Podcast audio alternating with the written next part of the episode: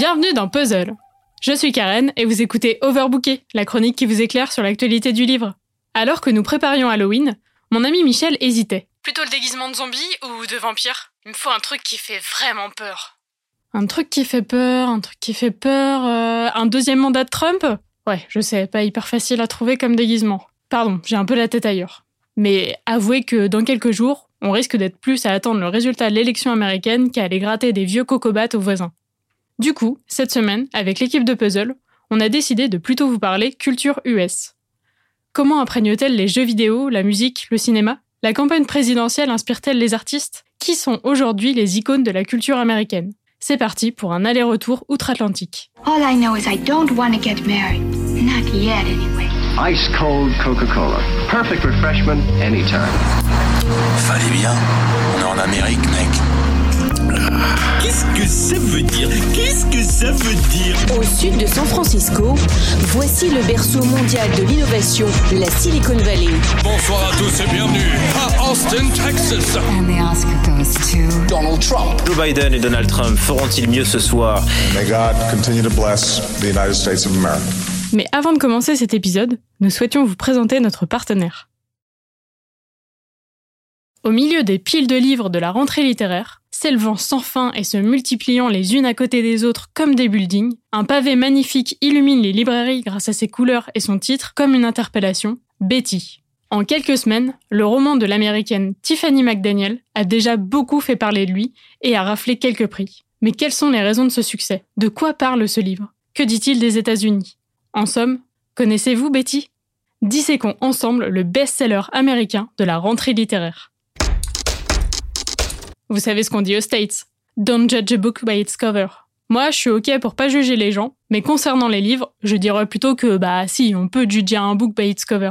Jetons donc un œil sur celle de Betty, au cas où vous ne l'auriez pas vue. On y voit des vagues colorées, comme des bandes de papier superposées, allant du rose au noir en passant par le bleu. Au creux de ces vagues, la silhouette découpée d'une petite fille, les yeux levés vers quelqu'un ou quelque chose de plus grand. En diagonale et en capitale, les cinq lettres de Betty s'affichent en blanc. Franchement, cette couverture, elle est magnifique.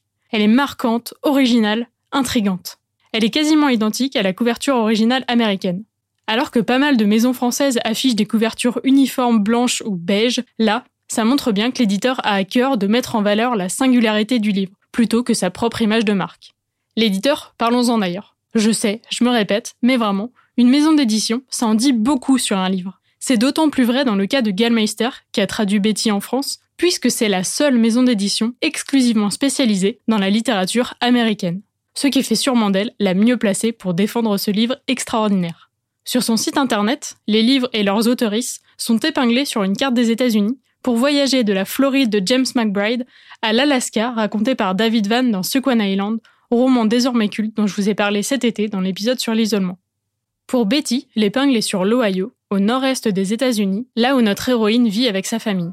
Il y a ses cinq frères et sœurs, Leland, l'aîné parti à la guerre, Fraya, qui prend le rôle de deuxième mère, Flossie, la petite peste, Trustin, le petit frère gentil, et Linty, le benjamin, effrayé par la vie. Il y a sa mère, insaisissable, troublante, parfois dure sans que les enfants ne s'en rendent compte.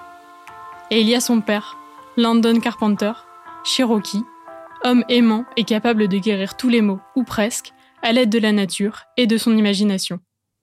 La famille s'installe en marge de la petite ville de Brist, chacun essayant de trouver sa place dans une société qui les rejette à cause de la couleur de peau de Landon. Betty vit une enfance paisible, bercée par les récits de son père et rythmée par les balades en forêt à la découverte d'arbres et de plantes au pouvoir divin. Mais en grandissant, elle va découvrir de sombres secrets familiaux. Betty, c'est l'histoire de la petite indienne qui va être sauvée par les histoires. D'abord celle de son père, puis celle qu'elle écrit. Betty, c'est aussi le récit d'une écrivaine qui a choisi de raconter la vie d'autres femmes à travers son roman. Tiffany McDaniel, l'autrice, s'est inspirée de sa propre mère, elle aussi prénommée Betty, et d'autres femmes qui l'ont précédée, pour créer son héroïne. Sa voix porte cette saga familiale tragique avec grâce et force. Malgré les tabous qu'il aborde, les violences envers les femmes, le viol, l'inceste, le récit ne tombe jamais dans le sordide, parce que les coups de la vie sont racontés par celle qui les prend, mais refuse de plier sous la douleur. Ces mots sonnent comme des incantations, comme des invocations de ce qui l'entoure pour l'aider à faire face. À travers l'histoire de cette famille, le roman dresse également le portrait de l'Amérique rurale des années 50, 60, 70. Une Amérique où le racisme envers les Amérindiens est tel qu'ils sont littéralement traités comme des chiens, où seule la religion dicte la morale, une Amérique patriarcale dans laquelle la mère de Betty tente de se fondre. Une Amérique peut-être pas si loin de celle qu'on connaît aujourd'hui, dont Tiffany McDaniel décrit tous les travers, dans l'espoir de les voir disparaître. François Bunel, dans la grande librairie, a dit de ce livre Tout le monde va aimer Betty. Je ne sais pas si je le recommanderais à tout le monde, mais si vous avez envie de vous perdre dans les forêts du confin des États-Unis, si vous avez envie de faire la rencontre de femmes qui se sont dressées face à l'adversité, si vous aussi vous voulez être bercé par les légendes de London Carpenter, lisez Betty, de Tiffany McDaniel aux éditions Gallmeister. Demain, on continue notre voyage américain avec Mary, et moi, je vous dis à la semaine prochaine.